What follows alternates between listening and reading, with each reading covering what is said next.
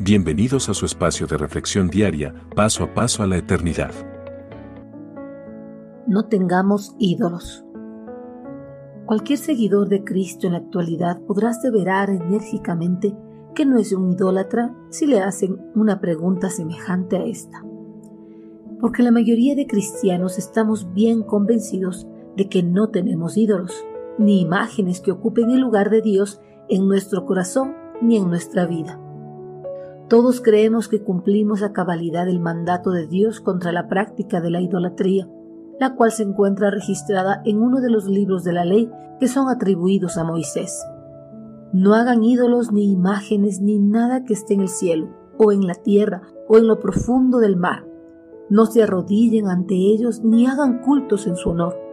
Yo soy el Dios de Israel y soy un Dios celoso yo castigo a los hijos, nietos y bisnietos de quienes me odian. Éxodo 20, del 4 al 5. En esta porción de la escritura, las instrucciones del Señor contra la práctica idolátrica son claras. Él no quiere que sus hijos tengan ídolos o imágenes a quienes le rindan culto o alguna clase de adoración.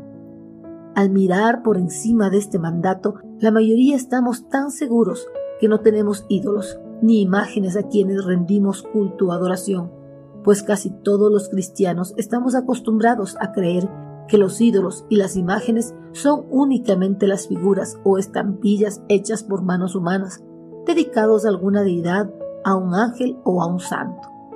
Pero los ídolos y las imágenes no son solo esos, pues es todo aquello que ocupe el primer lugar que le corresponde a Dios en nuestro corazón y en nuestra vida tales como nuestros trabajos, nuestra familia, nuestros amigos, nuestras posiciones, nuestras pasiones e incluso las personas a las cuales admiramos pueden convertirse en ídolos e imágenes para nuestra vida.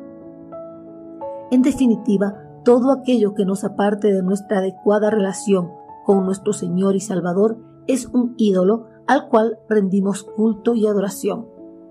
El Señor no quiere que tengamos algo o a alguien que ocupe el primer lugar en nuestro corazón que solo le corresponde a Él, y menos que le rindamos culto y adoración. Nuestro Señor es fuerte y celoso. Él no perdonará a todo aquel que lo deseche de su corazón y lo reemplace con algo o con alguien. Por eso, si tenemos algo o alguien que esté ocupando el lugar que le corresponde solo a Dios, tenemos que desecharlo.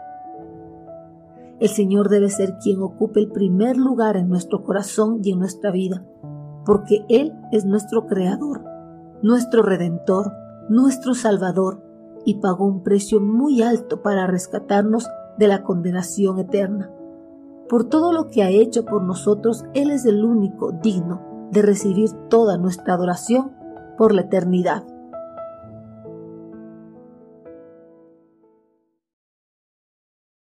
Envíenos sus sugerencias y comentarios a nuestro correo electrónico ministerio.jesusislife.net.